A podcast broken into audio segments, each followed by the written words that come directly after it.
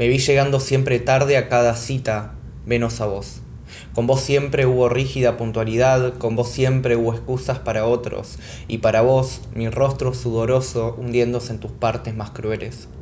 Para vos siempre hubo el amor que me negué, para vos siempre hubo toda la intimidad que no le di a los espejos, por miedo a encontrarme con el pendejo que siempre llega tarde, el pendejo que cada tardecita arde, esperándote.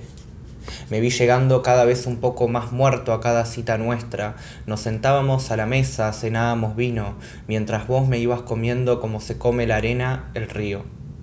Yo quiero volver a ser prosa, pero con vos todo es poema. Me temo que la poesía será siempre la forma más hermosa del arrepentimiento.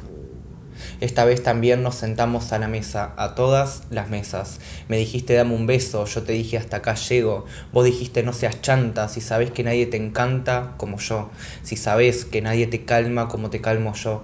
Si sabes bien que esta tarde vas a andar llorando monedas para venir a visitarme.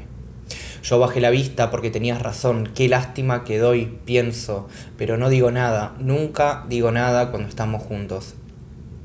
Aquí apenas hay poesía que todavía no fue escrita, algunas llagas que nos cierran, la luz neón de la cocina y las fotos que doy vuelta porque flasho no quiero que me vean con vos. Después te vas de a poquito, la pieza es una mugre, yo soy una mugre, pero qué importa, pienso, si total vos siempre volvés para verme llegar puntual a la cita, para desparramarme sobre cada rincón de la piecita y pedirme que te coja hasta que se haga de día y mientras me vista maldiga tanta vida que me sobra.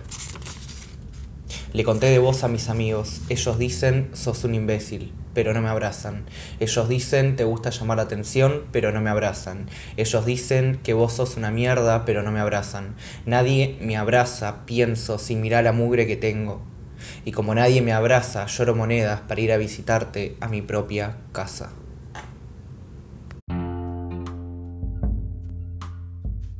Buenas, buenas, ¿cómo están? Bienvenidos, bienvenidas, bienvenides. Esto es la teoría de las piezas podcast. Lo que acabo de leer es la cita, un poema de Juan Solá que pueden encontrar en su libro de poesías esquelas. A Juan lo encuentran en sus redes sociales como arroba Juan Solá. Bien, tercer episodio. Vamos perfecto. En el episodio anterior llegamos hasta la página 17 del primer capítulo. Leí el prólogo que escribió Bir, Bir San Martino para la novela. Y hoy vamos a continuar con pieza 1, intermitencia, a partir de esa página. Eh, es más, vamos a arrancar ahora, así ya no demoramos más el asunto. si me trabo en algún momento o, no sé, empiezo a, a toser es totalmente normal porque vengo muy resfriado, les aviso, pero esto va a salir perfecto. Pieza 1, intermitencia, página 18. Mientras me voy acercando desde lejos al obelisco, siento como si ese microuniverso nunca hubiese existido. Vuelvo a pisar tierra. Tengo apuntes de la facultad amontonados en el piso, dos celulares que no dejan de sonar en ningún momento, tampoco cuando termino de trabajar. Me siguen llegando papeles por debajo de la puerta, a veces son facturas que tengo que pagar, otras son deudas que todavía no encuentro la forma de saldarlas. Cada vez que las abro y las leo no puedo evitar sumergirme en un inagotable remordimiento. Yo no tendré la más puta idea de qué será ser feliz, pero se supone que no deberíamos mantener la vista en el cielo para poder serlo. Tendríamos que poder ser felices acá, en la tierra que pisamos, ya sea por elección o porque nos toca pisar. Definitivamente necesito que el mundo pare. Que pare y me dé un minuto de su tiempo para empezar a vivir el mío. Para pensar por qué estoy haciendo lo que hago, si lo hago porque quiero o porque la inercia de este mundo me lo exige en cada giro que pega y me voltea cuando vuelve a girar. Pero el mundo no se detiene. Acelera, hace oídos sordos y me sigue arrastrando hasta su cornisa. Entonces me vuelve a la cabeza algo que yo mismo me había prometido hacía solamente unas semanas atrás. De ahora en más, cada cosa que haga en esta vida de mierda será porque así lo sienta. No encuentro otra forma de entender los tiempos de este mundo sin conocer antes los míos. Dejo de esperar y decido parar yo. Me levanto tarde, doy debajo a la inscripción al examen, llego a la oficina, completo el telegrama de renuncia, devuelvo el celular que tenía de sobra, agarro el mío, escribo un mensaje de WhatsApp y lo guardo sin esperar una respuesta. Me cambio la camisa por una remera, compro una birra en el kiosco que me queda de paso, arranco a caminar y empiezo a sentirme un poco más libre de mi propio peso. A los pocos días ya lo veía él bajando del micro. A partir de ese momento mis fantasmas dejaron de fumarse y empezaron a fugarse por su cuenta, porque otro con total preponderancia se venía asomando y al parecer no entrábamos todos en el mismo espacio. ¿Estás bien? No. Se prende y se apaga, se apaga y todo mi viento sopla en el intento de volver a encenderlo. También a mí me apaga a veces, pero siempre me queda algo de chispa y aire para reavivar mi propia llama. Aunque en estos instantes ni siquiera se pueda respirar, el ambiente se tensa y asfixia cada vez más. Así es cada tanto, desaparece. Su cabeza viaja a otro mundo paralelo donde no deja entrar a nadie más que a él y a sus miedos. Su risa se apaga y sus ojos ya no me transmiten nada más que vacío ese vacío que intento opacar, pero que siempre en algún descuido, él mismo y sin querer, deja que yo lo vea. Agarro un papel y escribo. Tráeme esa sonrisa de vuelta, que quiero hacerle el amor hasta que la tormenta desaparezca, aunque en el intento nos terminemos mojando los dos, porque cuanto menos te quieras, más voy a querer que te quieras como te quiero yo. Lo hago un bollo y lo tiro. ¿Qué pasa? No sé. Dale, ¿qué pasa? Estabas bien hace un rato. No, no, en serio, no sé, nada. Estás un poquito raro. Vos sabés que si no pones de tu parte yo no tengo forma de darte una mano, ¿no? Marcos cabecea con un sí. Es que no quiero, no sé cómo se dice, decepcionarte o algo así. No digas boludeces, vamos a caminar un rato. Si nos animamos a hacernos preguntas, así no siempre a priori sean las más correctas o precisas, puede que lleguemos a algún lado. Pero si elegimos no hacernos al menos una, estamos eligiendo quedarnos en ninguna parte.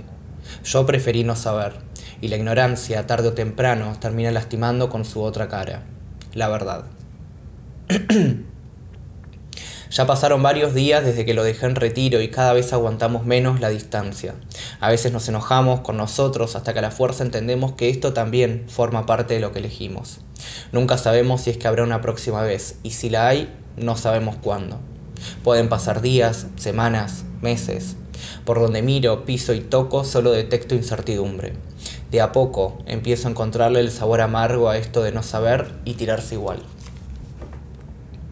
Colgué, ¿Cómo que colgaste? Sí, sí, colgué, pero no lo hice a propósito. No me di cuenta. Dale, boludo, no nos vemos tan seguido como para que te olvides de que venías para acá este fin de semana. No me olvidé, es que la plata que tenía la usé para salir con los chicos y me colgué en avisarte que al final no iba para Buenos Aires. Pero bueno, ya está. ¿Qué querés que haga? Que te vayas a cagar. Ok. El amor en tiempos de redes es complicado que si está en línea, que si nos clava el visto, que las dos tildes grises, que las dos tildes celestes, que una sola, que si se conectó pero no vio nuestro mensaje, que si vio el palazo que le tiramos por las historias de Instagram, que si lo bloqueamos y volvimos a desbloquear. El mutuo stalkeo con un perfil trucho que armamos y con el que se nos escapó un like en una foto de la prehistoria. Poner nuestra cuenta pública para que nos vea, arrepentirnos y pasarla privada, borrar la foto de perfil de WhatsApp para que piense que eliminamos su número y creer en la ingenuidad y la pelotudez de que así nos va a querer hablar. Que cuánto tiempo pasa desde que no nos escribe, que empiece la conversación él, ella, porque la última vez la empezamos nosotros agotador. ¿Cuánto tiempo perdido mirando una punta pantalla? ¿En qué momento las personas nos, convertimos en esto? Digitalizar el amor en este nuevo milenio es muy fácil. Así, con estadísticas digitales, medimos cuánto le importamos y dejamos de importarle a alguien. Marcos en el gimnasio, Marcos sacándose una selfie con cara de naipe, Marcos escuchando el mismo tema de Carla Morrison que antes escuchábamos tirados en su sillón, Marcos en una juntada con amigos, Marcos tirando palazos por Instagram, Marcos, Marcos, Marcos. Se siente como si cada uno de mis sentidos se conjugaran entre sí y lo único que pudieran percibir sea Marcos. Bien, por hoy vamos a dejar acá. Eh, llegamos hasta la página 22 márquenselo ahí por las dudas. Eh, quería aprovechar, eh, ya que este episodio salió bastante cortito, a leerles un poema que está en el libro, también en el primer capítulo. No sé si antes se los comenté, creo que sí, pero cada capítulo, cada historia viene acompañada al final con una serie de poesías, ¿sí? Como para mm, aportarle a la narrativa también un discurso más poético, quizás, quizás. Em, vamos a leer un poema del primer capítulo, así no nos seguimos en sintonía con lo mismo. Eh, claramente esta es una historia de amor, desamor, van a encontrar poemas de, de esa índole, se los aviso ya de por sí. Em, estoy definiendo cuál. Vamos a leer este. Este poema se llama Falso Verano. Son las 4 y 12 de la madrugada. Enero se tomó un receso de estación, el tiempo no se dejó predecir, puso al verano en pausa y hace mucho frío en Buenos Aires. Me despertó el mismo insomnio inoportuno que me viene hablando de vos las últimas cien mil vueltas en la cama. Me quedé parado a medio camino entre mi pieza y el balcón, fumándome uno, dos, tres puchos, esperando que el viento termine por consumirnos, y todo mi humo sigue encapuchado en ir hacia vos. Una canción me asalta a los oídos, me dice que no hablamos lo suficiente, que deberíamos abrirnos antes de que sea demasiado tarde. Pienso, quizás no nos abrimos lo suficiente, quizás no sea tan tarde, quizás lo que no está pasando entre nosotros es también un simple receso de estación. El descaro del micro que pasa por la autopista a las 4 y 55 me hace creer que quizás sos vos, quizás te cansaste de sentir miedo, quizás estés tomando un micro ahora, quizás estés por llegar, quizás ya estés acá. Si es así, quizás podríamos estar compartiendo este mismo desvelo sin 300 kilómetros de por medio. Es una señal de los tiempos, me repite la canción todo el tiempo, y es que el tiempo me quiere decir algo que yo todavía quiero escuchar de vos. ¿No ves que ya no sé qué responderle a este insomnio inoportuno, que me sigue preguntando por nosotros, hace ya no sé cuántas cien mil vueltas en la cama, hace ya no sé cuántos puchos sin terminar, hace ya no sé cuántos falsos veranos? Quiero verte. Bueno, este es el segundo, tercer, cuarto, bueno, sí, cuarto eh, poema del, que van a encontrar en el primer capítulo.